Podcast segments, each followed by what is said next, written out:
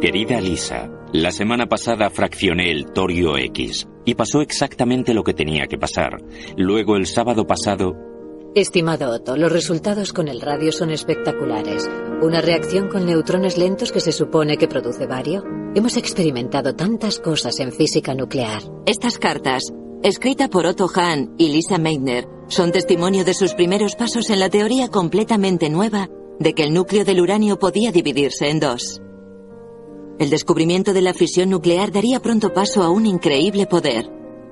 La promesa de una energía ilimitada y la amenaza de la destrucción nuclear que cambiarían la historia y la política mundiales hasta nuestros días. El camino hacia la fisión nuclear. La historia de Lisa Meitner y Otto Hahn.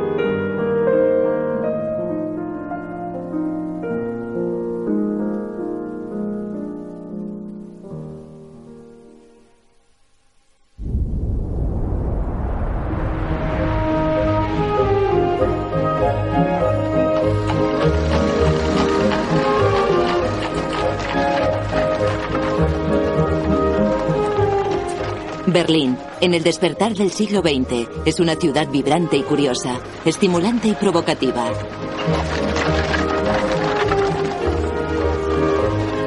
Es un centro moderno de comercio con calles bulliciosas, tranvías eléctricos y un completo sistema de metro. El presagio de un siglo intensamente inventivo. La ciudad bulle con la energía de las nuevas ideas y de las posibilidades ilimitadas. El mundo parece estar cambiando. ¿A mejor?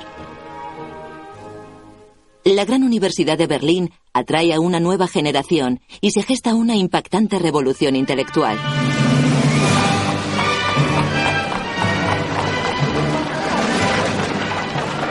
En 1906, en Viena, una mujer de 27 años recibe el doctorado en física por la Universidad de Viena. Es la segunda mujer en el mundo en conseguirlo. En 1907 viaja a Berlín para estudiar con Max Planck, el padre de la física cuántica. Se llama Lisa Meitner.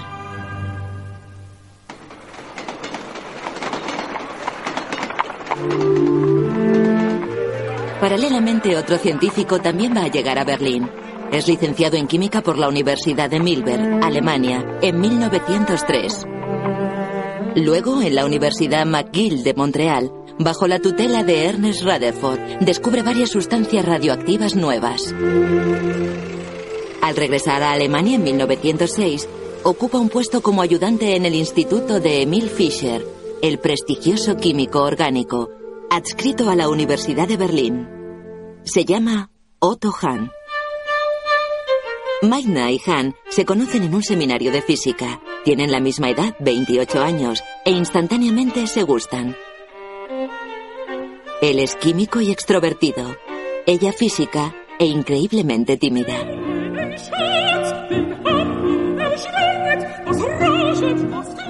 Cuando nos salía bien el trabajo, cantábamos duetos, casi siempre el líder de Brahms. Yo solo tarareaba, pero Ham tenía muy buena voz. La radioactividad y la física atómica se desarrollaban a muy buen ritmo por entonces. Los nuevos y sorprendentes resultados se sucedían casi mensualmente, procedentes de todos los laboratorios que trabajaban en este campo. Personal y científicamente manteníamos una relación perfecta.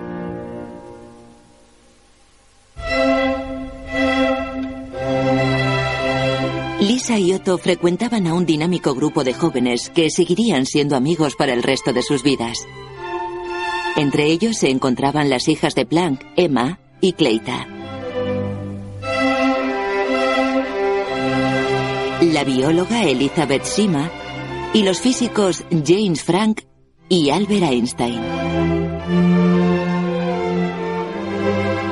Meiner y Hahn empezaron a trabajar juntos en el Instituto de Química de Emil Fischer. Meitner se vio enseguida enfrentada a los prejuicios de género del momento. Fischer prohibía a las mujeres trabajar en sus laboratorios porque podrían prenderse fuego en el pelo, decía, obviamente porque consideraba que su barba era ignífuga. Pero permitió a Meitner trabajar en un taller de carpintería frío y húmedo, habilitado como laboratorio en el sótano, con entrada propia, Meiner no tenía un puesto digno ni salario, vivía de la pequeña pensión que le pasaban sus padres. Cuando iba con Han, había colegas que lo saludaban a él. Buenos días, señor Han, y a ella la ignoraban por completo. Cuando Lisa llegó a Berlín, era toda una rareza, y así era como muchos de los científicos la trataban. No debemos olvidar que era una época en la que las mujeres ni siquiera eran aceptadas como alumnas en la Universidad de Berlín. Han es joven y socialmente más progresista y le gusta trabajar junto a una mujer. Lisa Meitner y Otto Hahn eran muy buenos colegas y enseguida se convirtieron en amigos íntimos, una amistad que perduró el resto de sus vidas.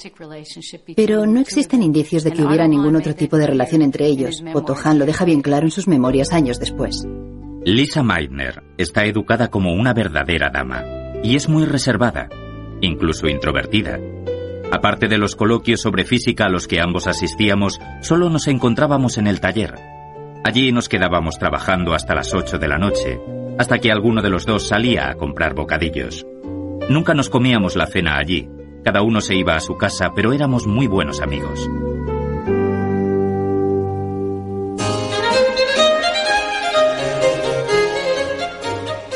Siempre que podía, Lisa iba a conciertos y a la ópera en Berlín.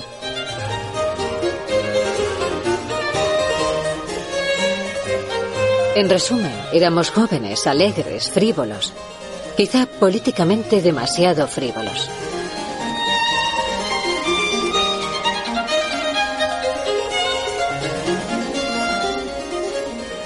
El trabajo de Meitner y Hahn de radioactividad avanza a pasos agigantados. Estudian todos los emisores beta conocidos y descubren varios nuevos. Empiezan a crearse un nombre en la universidad y entre la comunidad científica.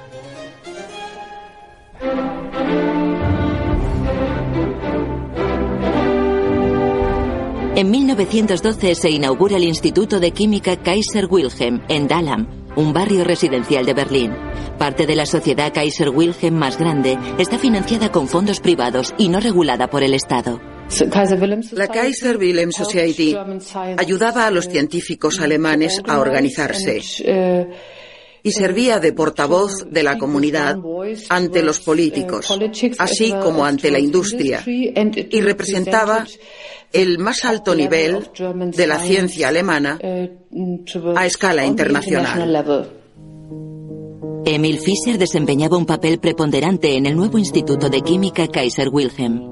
Estaba convencido de la importancia de la radioactividad y ofrece a Hahn un puesto remunerado como científico asociado con el título de profesor. Hahn podría ya casarse con Edith Jugans, una joven estudiante de arte que había conocido el año anterior. Se esperaba que Meitner se uniera a él como colaboradora sin sueldo, a pesar de los múltiples artículos que había publicado y de que su reputación como científica era comparable a la de Hahn. Era colaboradora en el instituto, no ocupaba ningún puesto y desde luego no tenía un salario. Aún se mantenía con la exigua pensión que le pasaban sus padres, con la que apenas le llegaba. Lisa nunca se casó. Increpada por una amiga sobre las razones, ella respondió, Querida, es que nunca tuve tiempo. Entonces, al final de 1912, Max Planck la nombra su ayudante, la primera mujer ayudante de Berlín. Por primera vez recibe un salario. Su tarea, corregir los exámenes de los alumnos de Planck. Por fin, en 1913, Fischer la designa para que ocupe un puesto de científico asociado en el Instituto Kaiser Wilhelm. Su puesto es ahora el mismo que el de Hahn, pero su salario muy inferior.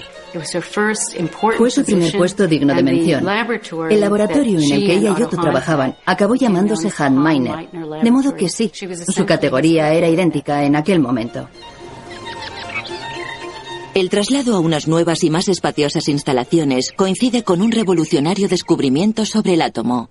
Ernest Rutherford, el que fuera profesor de Hahn, demuestra que el átomo no es un glóbulo sin forma, sino que está compuesto de un diminuto y masivo núcleo cargado positivamente y rodeado por una tenue capa de electrones con carga negativa.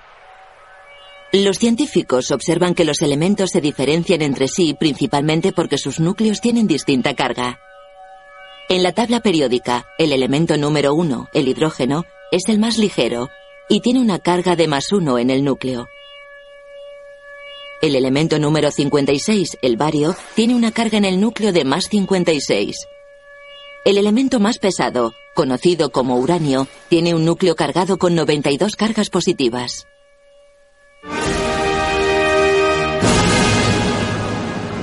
Un soleado día de junio de 1914, el archiduque Fernando, sobrino y heredero del anciano Kaiser Francisco José de Austria, es asesinado en Sarajevo por un nacionalista serbio-bosnio.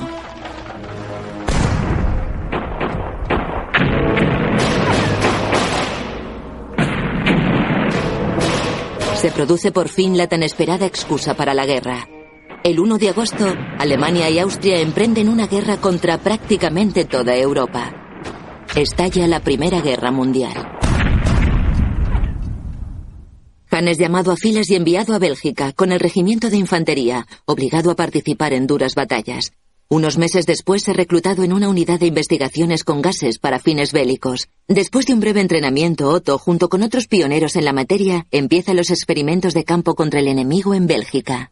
Existían leyes internacionales que prohibían el uso de armas venenosas, pero en la escalada de la guerra química, durante la Primera Guerra Mundial, esas leyes internacionales fueron ignoradas por ambos lados.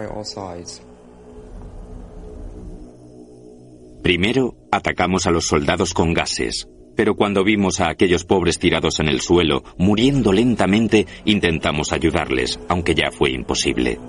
Eso nos hizo darnos cuenta del sinsentido de la guerra. Habíamos trabajado tanto en el desarrollo de esos gases tan tóxicos que nuestras mentes se habían enajenado. No teníamos ningún escrúpulo respecto a nada.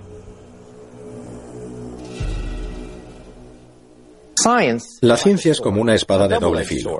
Un filo puede cortar la miseria, la pobreza, la enfermedad y la ignorancia, pero el otro puede sesgar las vidas de las personas, de millones de personas.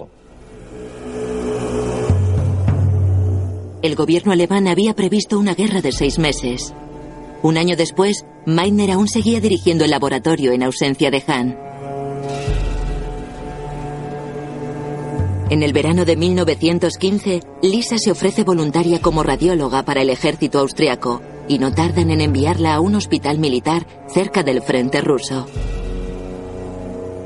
Querida Elizabeth, hemos convertido el Instituto Técnico Local en un barracón para hospital, con capacidad para unos 6.000 o 7.000 heridos.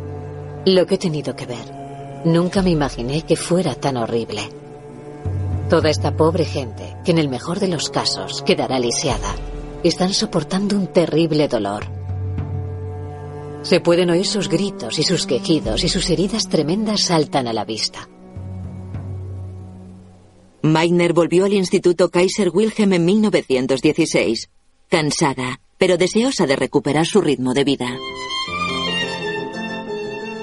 Estimado señor Hahn, Anoche en el Planck interpretaron dos maravillosos tríos, Schubert y Beethoven. Einstein tocó el violín, llegando en ocasiones a hacer comentarios muy peculiares e ingenuos respecto a las perspectivas políticas y militares. Que en estos tiempos aún haya personas educadas que no hayan abierto un periódico en su vida es sin duda algo muy curioso. Lisa se mostraba igualmente ávida por reanudar la investigación que ella y Han habían dejado a medias. Se trataba de la búsqueda de un elemento perdido en la tabla periódica entre el torio y el uranio, el elemento 91. En enero de 1917, Fischer nombra a Meitner directora de su propio departamento de física. Y se divide, de hecho, el laboratorio Han Meitner en dos secciones independientes. Una para Hahn, la de radioquímica, y la otra para Meitner, la de física. El salario de Lisa asciende hasta los 4.000 marcos, prácticamente igual al de Hahn. Pero lo más importante, Meitner detenta ya la autoridad para dirigir su propio trabajo en su propio departamento. Cuando Meitner vuelve al instituto, Hahn aún sigue en el ejército y Lisa tiene que trabajar prácticamente sola. En 1918 encuentran el elemento que faltaba, el 91. El descubrimiento de un elemento nuevo siempre es un gran logro, y Lisa y Otto lo bautizaron como protactinio. El 9 de noviembre de 1918 el Kaiser huye Alemania se rinde y la Primera Guerra Mundial termina.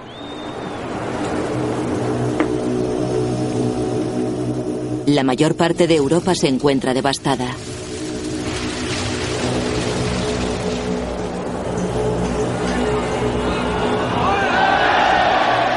En Alemania se proclama un nuevo gobierno. Los problemas acosan a la República de Weimar. Muchos alemanes se niegan a aceptar su legitimidad. Los levantamientos desde la izquierda y la derecha trasladan la revolución y la violencia a las calles. La inflación descontrolada, el alto índice de paro, la escasez de bienes de primera necesidad forman parte de la vida diaria. La gente muere de hambre. La hambruna junto con las gripes, el tifus y el cólera se llevan muchas vidas. En el momento de inflación más acusada, la gente lleva el salario a casa en carros. En el invierno de 1923, ante la falta de combustible, las revueltas se desatan. En Múnich, los nacionalsocialistas intentan presionar al gobierno. Su líder, Adolf Hitler, pasa el suficiente tiempo en la cárcel como para escribir Mein Kampf. De allí resurge como un héroe ante su grupo de seguidores. Meiner y Hahn se ven también afectados por los cambios, pero siguen trabajando. Meiner está a la vanguardia en el mundo de la física nuclear, adquiriendo nuevos conocimientos sobre los secretos del mundo de la descomposición nuclear y sobre el comportamiento del núcleo. Es una de las físicas líderes del mundo. Hahn se mantiene en la radioquímica también a la cabeza en su campo. A pesar de que ya no trabajan juntos, siguen siendo grandes amigos.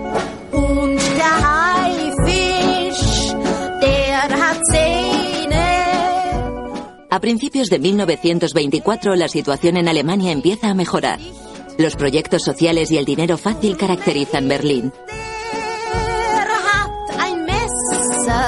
Al tiempo que se desarrolla una nueva revolución cultural, emerge una glamurosa y emocionante vida nocturna, con celebridades como Lotta Leña, Weill, Bertolt Brecht y Marlene Dietrich, que acercan el cabaret y el teatro a un público entusiasta. Entonces, en 1929, se produce el crack de la bolsa, que deja de nuevo a Alemania devastada.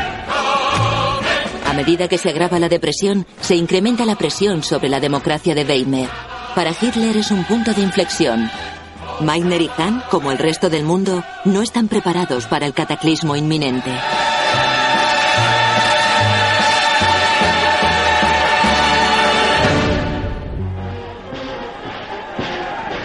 El 30 de enero de 1933, Hitler es nombrado canciller. La suerte de la República de Weimar está echada. Hitler desmantela el gobierno constitucional. Las camisas marrones protagonizan masivos desfiles con antorchas. El Reichstag, el Parlamento alemán, arde en llamas. Miles de disidentes políticos son encarcelados y enviados a campos de concentración muchos de ellos a Dachau. Esa primavera, Otto Hahn es profesor invitado en la Cornell University. Meitner sigue desempeñando su puesto como directora del instituto y desde allí le escribe con cautela. La situación política es muy extraña, pero espero sinceramente que se calme y adquiera mayor sensatez. La semana pasada nos comunicaron que además de la bandera negra, roja y blanca debíamos llevar la esvástica. Judía de nacimiento, Meiner se había convertido al protestantismo años antes, en 1908. Pero esa conversión no podía protegerla cuando el poder dictatorial de Hitler creció y se consolidó. Se ha formado una célula nacional socialista bastante numerosa en el instituto y todo es bastante metódico.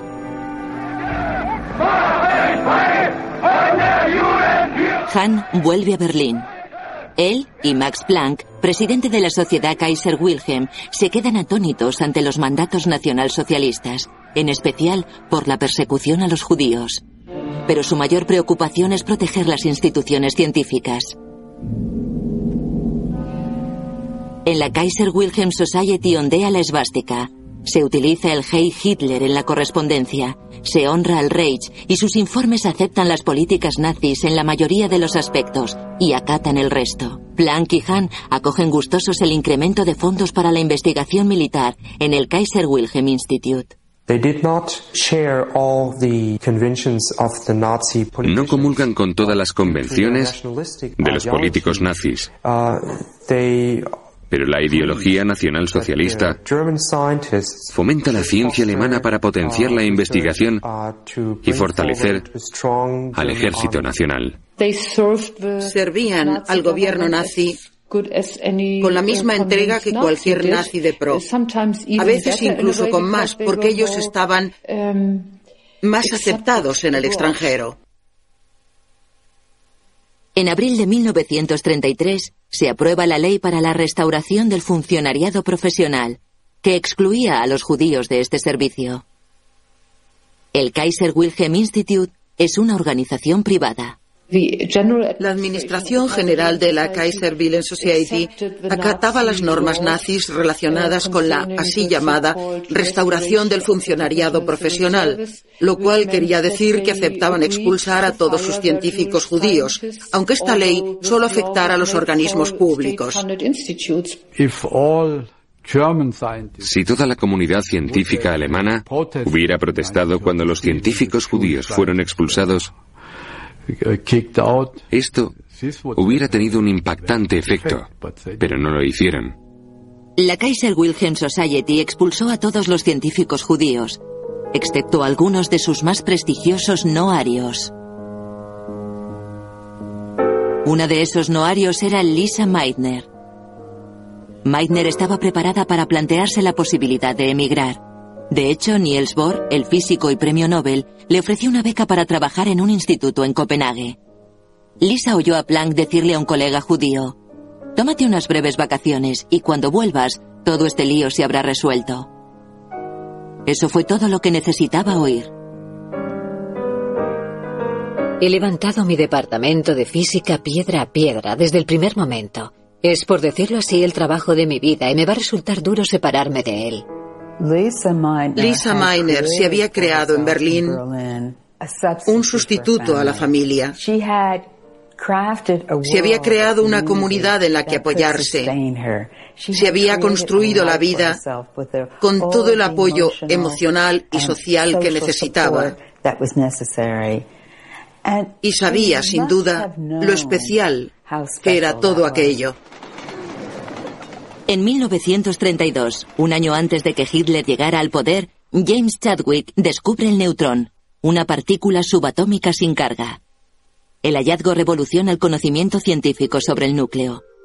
Lisa está encantada con los nuevos descubrimientos. Se puede decir que gran parte de la reputación que precede a este instituto, en especial en el extranjero, se debe al trabajo que se ha realizado en el departamento de Meiner. Meiner decide quedarse.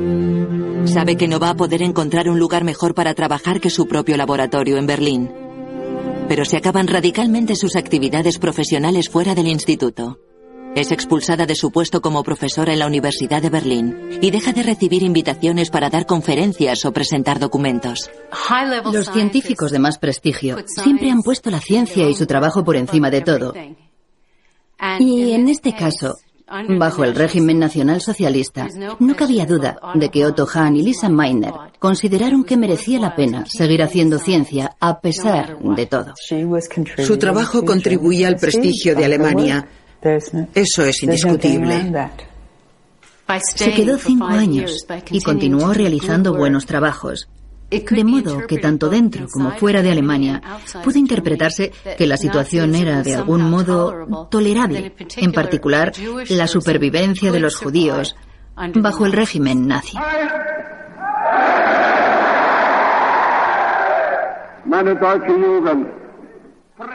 Hoy he visto claramente que cometí un grave error moral no yéndome en el 33, porque habiéndome quedado es como haber apoyado el hitlerismo.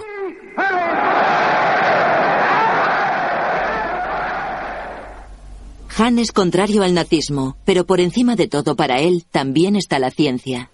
Protegiéndose a sí mismos y al instituto, se convertían en cómplices de las leyes y normas nazis. En los cuatro años siguientes, bajo la maligna mirada de los nazis, Meitner y Hahn colaborarían en la investigación que los llevaría a su descubrimiento más significativo. Empezó en 1934, en Roma, con los experimentos de Enrico Fermi que bombardeó núcleos de uranio con neutrones. Esto abría un campo completamente nuevo en la física nuclear, con múltiples sustancias y reacciones que no habían sido posibles antes. A partir de ese momento, Lisa Meitner siguió muy de cerca los experimentos de Enrico Fermi. Fermi estaba en Roma y ella en Berlín. Ella tenía todo el equipo y podía hacer lo mismo que él estaba haciendo sin ningún problema. A Lisa le interesaban mucho estos nuevos resultados porque se ceñían estrictamente a su campo de experiencia. Fermi y su equipo hicieron público el hallazgo de sustancias radioactivas que parecían distintas a todos los elementos conocidos. Fermi sugirió con mucha cautela que estas actividades podían ser elementos transuránicos. La comunidad científica, incluida Meitner, quedó fascinada. Hacía muchos años que ella y Han trabajaban juntos. Lisa decidió contratarlo para investigar la posibilidad de nuevos elementos transuránicos. Tenía muy claro que en este campo es imposible avanzar recurriendo solo a los conocimientos científicos. La ayuda de un químico sobresaliente como Otto me parecía imprescindible para conseguir resultados. Además, pidieron a Fritz Strassmann, un joven químico del instituto y fuerte opositor del régimen nazi, que se uniera a ellos. Meitner comenzó sus propios experimentos, estableciendo la sede del proyecto del uranio en Berlín. Ella y los químicos, Hahn y Strassmann, daban así el primer paso sobre un terreno inexplorado. Creían que estaban creando elementos transuránicos. Suponían que el núcleo del uranio absorbía un neutrón y que la descomposición radioactiva producía un nuevo elemento, el elemento 93, que se descomponía a su vez en otro elemento, el elemento 94, y así sucesivamente. Pero en Berlín y en todas partes, los científicos se equivocaban en dos asunciones erróneas. Los físicos nucleares siempre supusieron que los cambios nucleares debían ser pequeños. Nunca se imaginaron una desintegración drástica del núcleo del uranio. Los químicos asumieron que los elementos 93, 94 y siguientes tenían ciertas propiedades químicas que no poseían realmente. El equipo berlinés persiguió durante cuatro años a los esquivos elementos nuevos, pero en 1938 el tiempo de Meitner en Alemania llegó a un abrupto final. El 12 de marzo de 1938 los soldados alemanes cruzaron la frontera de Austria sin que se produjera ni un solo disparo. Ingentes masas acogieron entusiasmados a Hitler, que se dirigió a ellos tratándoles como camaradas de raza. Los austriacos eran ahora ciudadanos alemanes.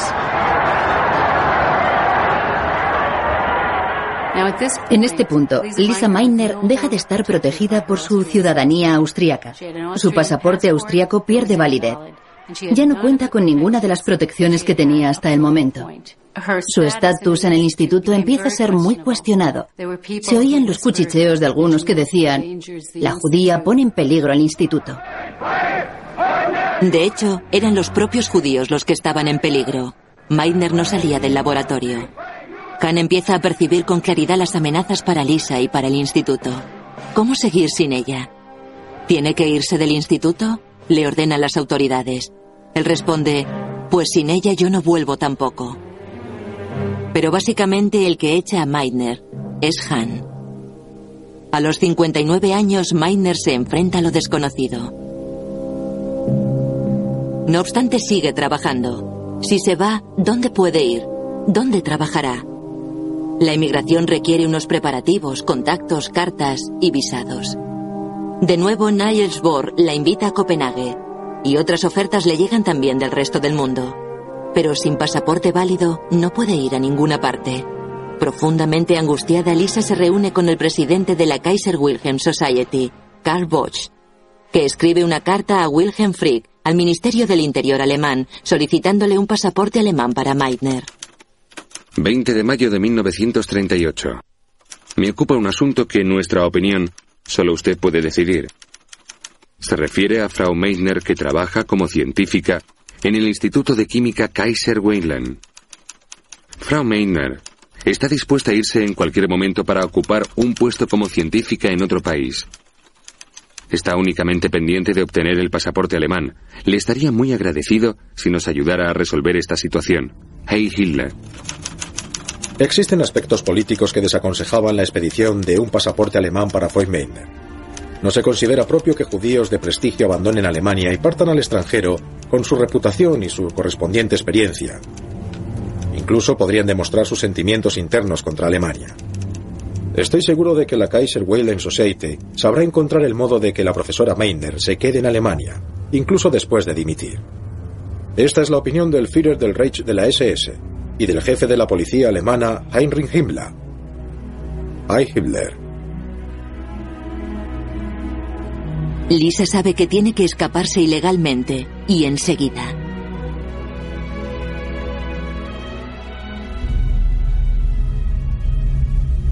No hay tiempo que perder.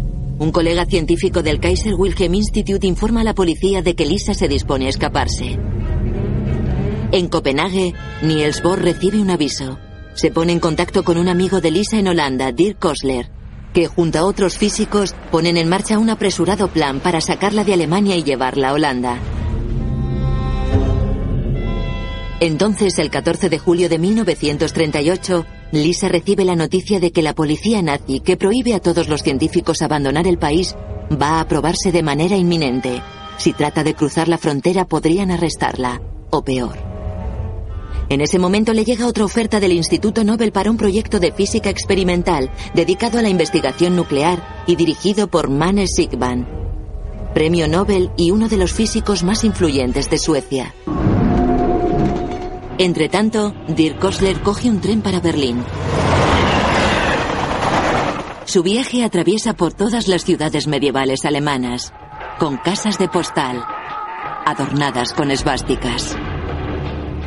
En el trayecto de Holanda a Berlín, Kosler habla con los guardias de la frontera holandesa y les pide ayuda. Pretende que hablen con sus homólogos alemanes y ayuden a Lisa a cruzar la frontera. El peligro eran los controles de pasaporte que las SS hacían en los trenes que cruzaban la frontera.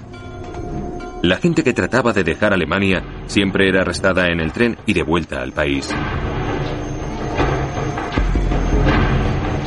La mañana del 13 de julio, Lisa llega a la estación de Berlín. Sube al tren. Ella va en un compartimento y Kostler en otro. Se sienta a su lado. Lisa solo lleva dos maletas, pequeñas, con algo de ropa de verano.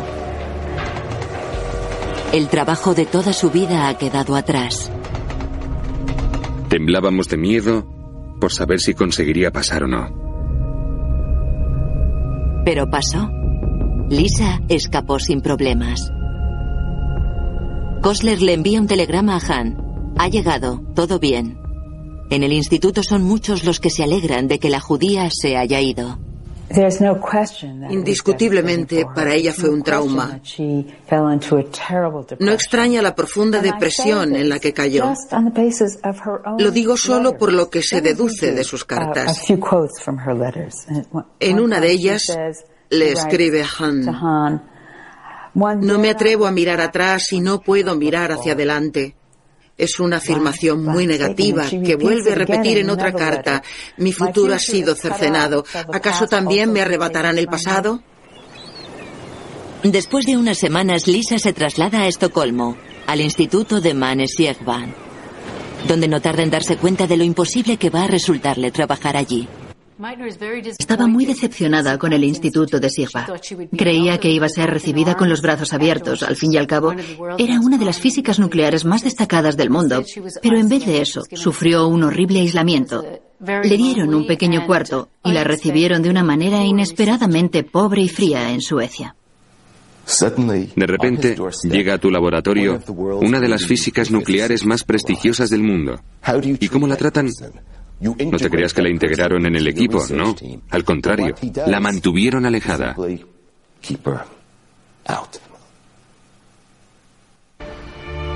Sin embargo, para Han y Strassman, Meitner sigue formando parte del equipo. Durante todo el otoño de 1938, Otto escribe frecuentemente a Lisa para informarle de sus progresos y a menudo solicitar su opinión e interpretación de sus experimentos con el uranio. Una de las cosas que estudian es el informe de Irene Curie, desde París, sobre una sustancia que se deriva de la radiación del uranio con neutrones. La sustancia de Curie es radioactiva y está presente en cantidades tan ínfimas que solo puede detectarse con un contador Geiger. La nueva radioactividad actúa y se comporta como el bario, pero Han y Strassman no creen que se trate de bario porque suponen cambios muy pequeños en las reacciones nucleares. De modo que concluyen que la nueva sustancia debe ser radio, químicamente similar al bario, en el mismo grupo de la tabla periódica. 9 de noviembre de 1938. La noche de los cristales rotos. The Crystal Natch. Un programa contra los judíos organizado por el gobierno. Cuatro días después, Han viaja a Copenhague, donde Lisa se encuentra de visita en el Instituto Bohr. Hace cuatro meses desde la última vez que se vieron. Otto está deseando hablar con ella sobre sus últimos descubrimientos. Meitner fue a buscarlo a la estación. De allí se fueron al hotel y comieron juntos. Hablaron durante horas. Por el diario de Han también sabemos que junto a ellos estaban Niels Bohr, Otto Robert Fries y otros físicos del Instituto de Copenhague que querían conocer los descubrimientos de Han sobre el radio. Han vuelve pronto a Berlín, pero en Europa la situación política empeora. Han se da cuenta de que no puede contar a nadie que ha estado con Meitner, ni siquiera a Strassman. Pero sí le dice que Lisa le ha pedido que vuelvan a revisar los descubrimientos sobre el radio. Tiene que separarlo del resto de elementos. El método utilizado es la cristalización fraccionada. Esperan poder separar completamente el radio del portador de bario. Pero los experimentos no salieron como esperaban. 19 de diciembre de 1938. Querida Lisa, la semana pasada fraccioné el torio X. Pasó exactamente lo que tenía que pasar. Luego, el sábado pasado, Strassman y yo extrajimos los isótopos de radio con mesotorio 1 con un indicador. El mesotorio se enriqueció, pero el radio no. Puede que se trate de una extrañísima coincidencia, pero creo que nos acercamos a una increíble conclusión. Los isótopos de radio no actúan como el radio, sino como el bario. Lo que descubrieron fue un revolucionario hallazgo, la imposibilidad de separar los isótopos radioactivos del portador de bario. Es algo asombroso sobre los isótopos de radio que, por el momento, solo te hemos contado a ti. Se pueden separar de todos los elementos excepto del bario. Y si no se podía separar del bario, solo había una conclusión posible, y llegaron a ella poco antes de las Navidades de 1938. Su conclusión es que esos isótopos no eran de radio en absoluto, sino de bario. El uranio había producido bario, bario radioactivo. Eso fue lo que descubrieron Han y Strassman. Pero, ¿cómo podía el núcleo del uranio transformarse en bario mucho más pequeño? Han requería la ayuda de un físico nuclear para explicar esto. Y por supuesto recurrió a Lisa. Quizá tú puedas aportarnos una fantástica explicación. Antes de que el instituto cierre por Navidad, querríamos escribir algo para publicarlo, así que considera, por favor, la posibilidad. 21 de diciembre de 1938. Estimado Otto, tus resultados sobre el radio son espectaculares. ¿Una reacción con neutrones lentos que se supone que produce bario? Por el momento, la asunción de una ruptura tan drástica del núcleo del uranio me resulta difícil, pero hemos experimentado tantas y tan sorprendentes cosas en física nuclear que uno ya no puede decir que sea imposible. A Han le intrigaba profundamente cómo podía pasar aquello, cómo el bario podía ser uno de los productos de la reacción. Otto Hahn hizo un descubrimiento en 1938 cuyo significado para el mundo desconocía por completo. Ella era física. Le correspondía a ella explicar los datos químicos que parecían carecer de sentido. Por intuición, Meitner podía imaginarse la posibilidad de la ruptura masiva del núcleo del uranio, aunque la idea ni siquiera se hubiera abierto hueco aún entre las teorías nucleares. Si tienes alguna propuesta que puedas publicar, seguiría siendo, en cierto modo, un trabajo de los tres. Llega la Navidad y Lisa se va a pasar las vacaciones con sus amigos. Invita a su sobrino, Otto Robert Fritsch, también físico, a unirse a ellos. Al llegar, Fritsch encuentra a su tía estudiando la carta de Han y evidentemente intrigada en el enigma. Han y Strassman, obviamente, habían descubierto que esa sustancia no era radio, sino bario. Dimos un paseo por la nieve, yo sobre los esquíes, ella a pie, y poco a poco fue cobrando forma la idea. No se trataba de que el núcleo se hiciera pedazos, sino más bien de un proceso que se explicaba por la idea de Bohr de que el núcleo es como una gota, una gota que se estira y se acaba dividiendo en dos. En ese punto, ambos nos sentamos apoyados en el tronco de un árbol y empezamos a calcular sobre un papel sucio. Descubrimos que el núcleo del uranio podía ser como una gota, intestable y tembloroso, susceptible de dividirse a la mínima provocación, como el impacto de un neutrón. Pero quedaba otro problema. Cuando la gota se separaba en dos más pequeñas, necesitaba una gran potencia, de unos 200.000 millones de voltios de electrones. Enseguida se pusieron a calcular los residuos que dejaba la fisión, la rotura del uranio, y cuando lo sumaron, se dieron cuenta de que faltaba algo. Lisa averiguó que los dos núcleos formados por la división del núcleo del uranio eran más ligeros que el núcleo del uranio original. Había pérdida de masa, así que calcularon cuánta energía encerraba el núcleo del átomo. 200 millones de voltios de electrones. Eso es una energía cientos de millones de veces más potente que la encerrada en la reacción química. Así que se preguntaron, ¿cuál es la relación entre la energía y la masa? y dieron con ello la víspera de Navidad de 1938. La energía es igual a la masa por la aceleración al cuadrado.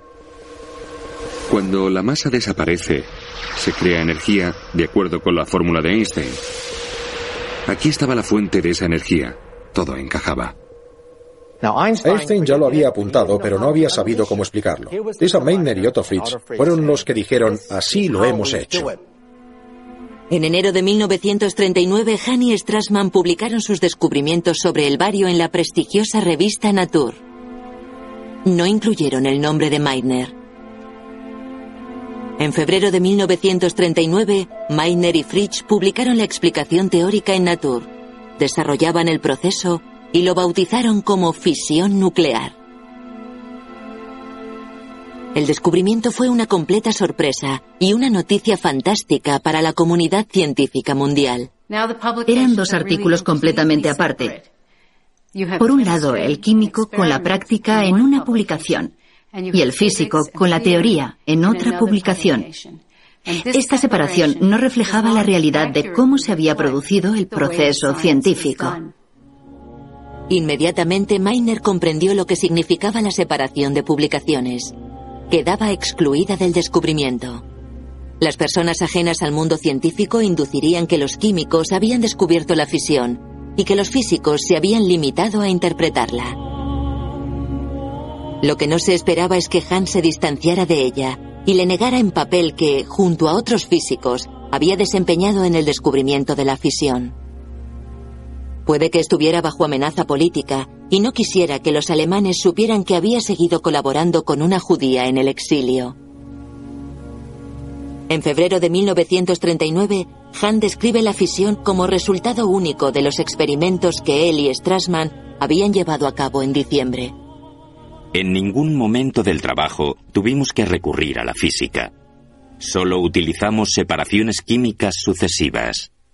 A Han le sorprendió que Meiner llegara tan rápido a la explicación. Y supongo que temería que la física le robara el descubrimiento y quedara él en la sombra. La fisión es para mí un regalo caído del cielo. Quería decir que la fisión lo protegería. Políticamente le aseguraba su puesto como director del instituto y nadie amenazaría la institución. De repente se abría un nuevo campo de investigación, uno muy importante, como luego demostró la respuesta del mundo. De un día para otro, se encontró a sí mismo en el centro de atención.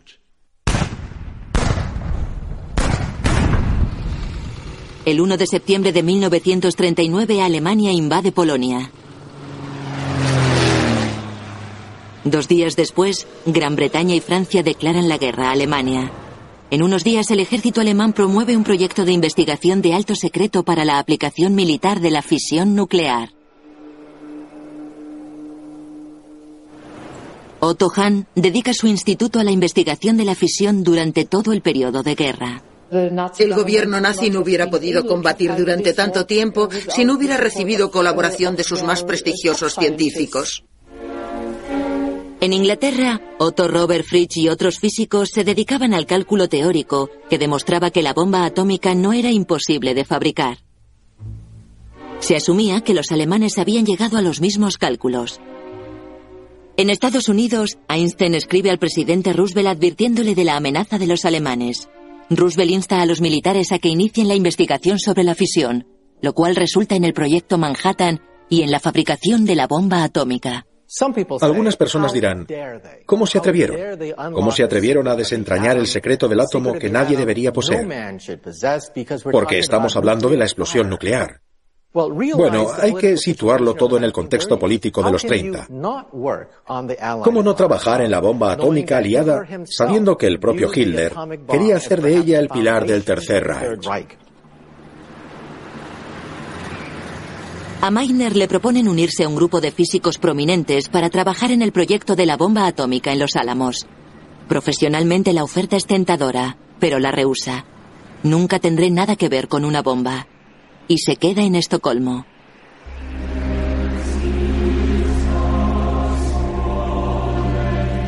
En 1945 la guerra en Europa toca a su fin. Alemania está en ruinas.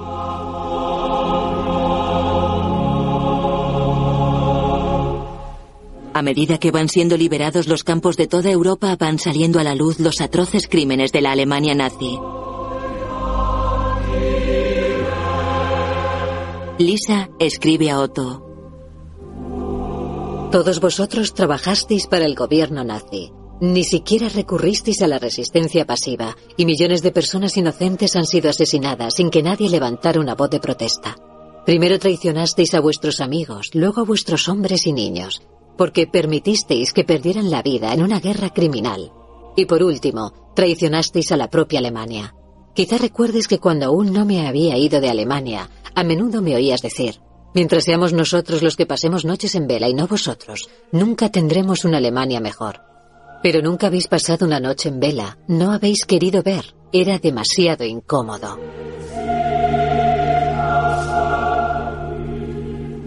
Todos sabemos que Hitler es el responsable de la guerra y de la miseria indescriptible que asola el mundo.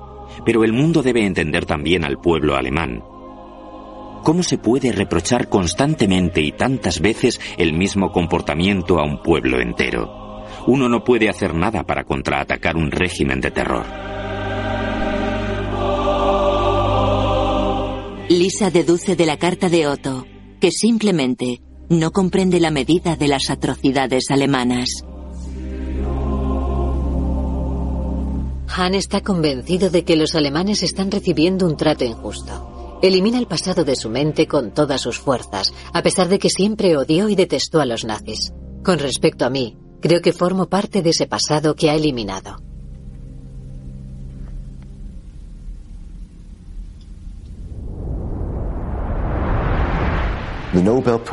El premio Nobel estaba tan codiciado porque la gente quería que estuviera codiciado.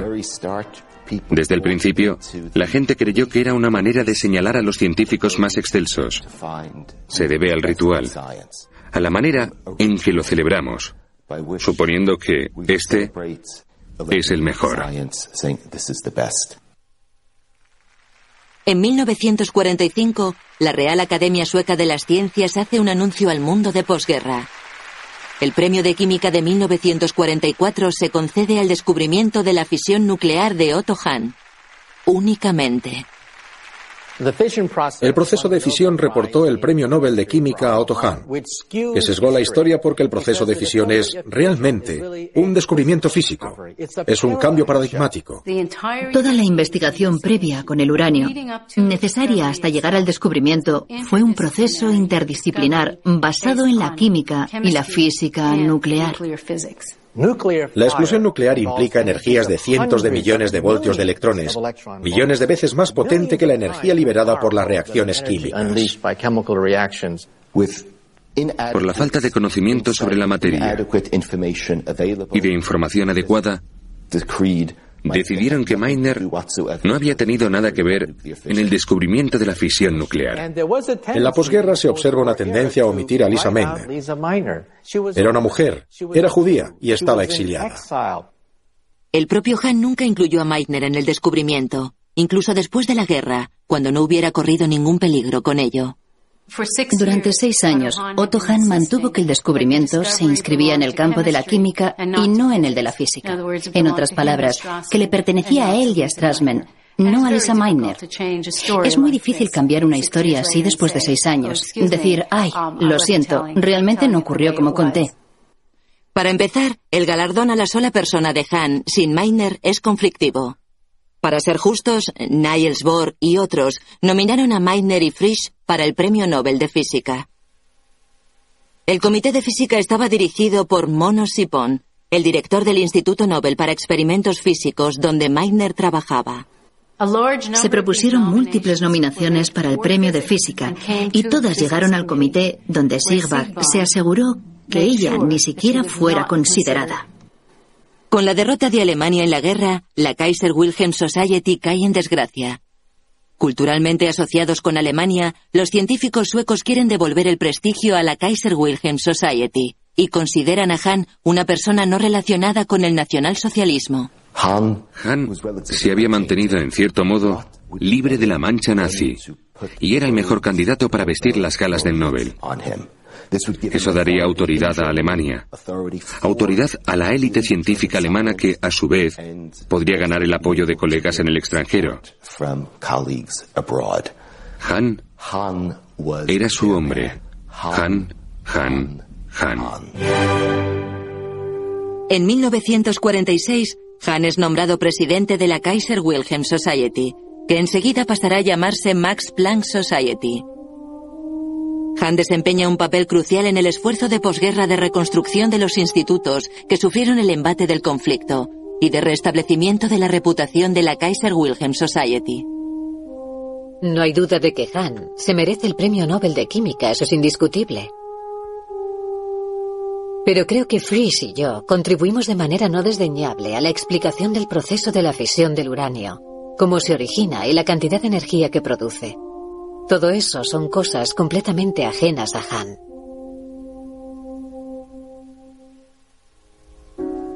Meiner y Han vivieron 22 años más.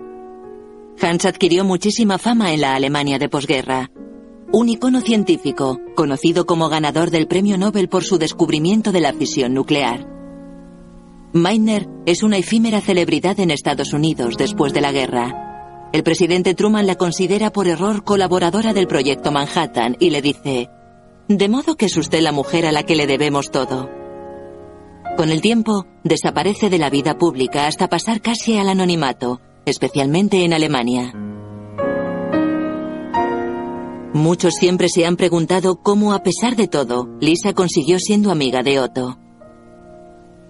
Quizá porque su amistad no era algo ordinario. Quizá porque en el exilio Lisa temía perderlo todo y se agarró a la amistad. Quizá porque aún recordaban los viejos tiempos cuando eran jóvenes y frívolos y cantaban Lieter de Brahms en el sótano del laboratorio, tiempos más inocentes para ellos y su ciencia. O quizá porque después de todo lo que habían vivido, sus profundos desacuerdos sobre los acontecimientos de sus vidas, ninguno podía dejar escapar al otro.